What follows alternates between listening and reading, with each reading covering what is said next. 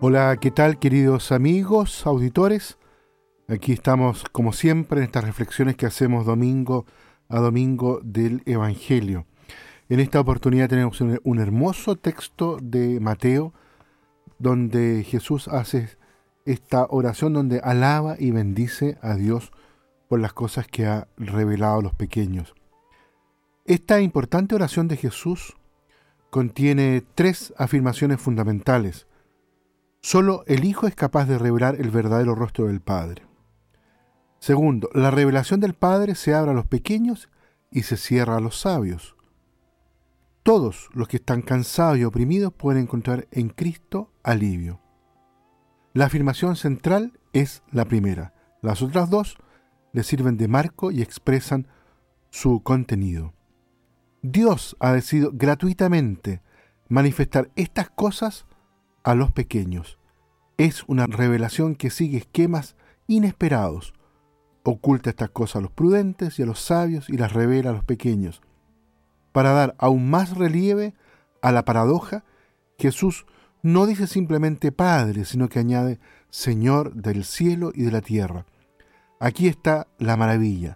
El Dios del cielo y de la tierra tiene preferencia por los humildes, los pequeños. Tal como lo decíamos recién, Mateo reúne aquí tres dichos que Jesús seguramente pronunció en diferentes ocasiones, pero que en su conjunto nos ofrece uno de los testimonios más claros del Maestro sobre sí mismo, sobre su persona y su misión en el mundo.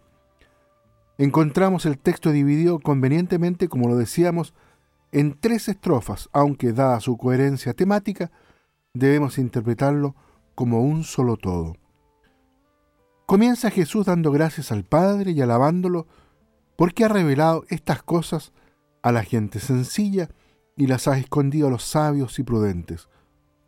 Como se desprende de la situación en la que está hablando, según informa Lucas ahí en el capítulo 10, 21. Los discípulos acaban de llegar de su primera misión. Jesús al decir estas cosas, se refiere a toda su predicación del reinado de Dios. Los sabios y prudentes son las personas cultas y mejor formadas, de las que cabría esperar una mejor comprensión del Evangelio, pero que encuentran en su autosuficiencia el mayor obstáculo. Creen saberlo todo de las ciencias humanas y divinas. Por eso Dios confunde su sabiduría. Sabios y prudentes eran en aquel tiempo los escribas y fariseos, los cuales rechazaron a Jesús con toda su alma. Por el contrario, la gente sencilla son los que llama a Jesús pobres en sus bienaventuranzas. Son hombres que no tienen ni bienes ni cultura. Son la gente del campo, la gente ruda del campo. Son todos aquellos que entonces parecían los últimos, porque no sabían interpretar la ley y no conocían los mandamientos, y por ello eran despreciados por los fariseos y los escribas en Jerusalén. Todos estos son la gente sencilla y los pobres, cuando buscan, preguntan y se abren a la gracia y a la verdad de Dios. En el rechazo que padece el Evangelio de parte de los sabios y prudentes, y en la acogida que recibe la gente sencilla, como sus discípulos, ve Jesús los planes de Dios y los acepta con entusiasmo. Aquí se nos dice que en aquel momento se llenó de gozo Jesús en el Espíritu Santo. La exclamación gozosa de Jesús y su alabanza al Padre está animada por el mismo Espíritu de Dios. Solo Jesús se le ha revelado el Padre en plenitud y le ha entregado todo poder.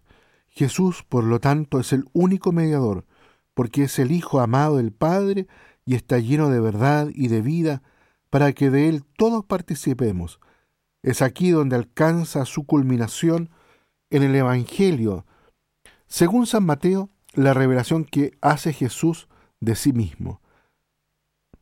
Los cansados y agobiados, son todos los que se afanaban inútilmente en el cumplimiento de la ley y de las tradiciones de los judíos.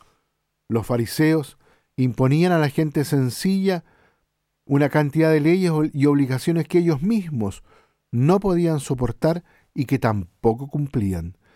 De este modo, lo único que conseguían era atormentar las conciencias y dominar sobre lo que se sentían culpables. Jesús quiere un alivio para todos estos.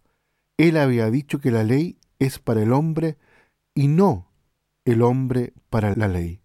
Y en muchas ocasiones contesta con otras palabras al legalismo de los fariseos.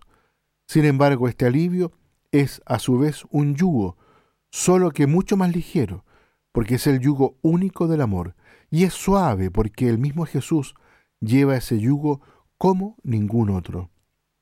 Manso y humilde de corazón significa aquí precisamente que sabe comprender a los pobres y a los humildes, porque padece con ellos y es pobre lo mismo que ellos. Precisamente se trata de dos palabras, que las bienaventuranzas también se refiere a los pobres. Muy bien, queridos amigos, auditores, los invito entonces para que nos dejemos interpelar por esta palabra que se nos regala en este día domingo. Ojalá que también nosotros podamos ser bendecidos por esta bienaventuranza, dejarnos también reposar en el corazón de Jesús. Que Dios los bendiga a todos y a cada uno.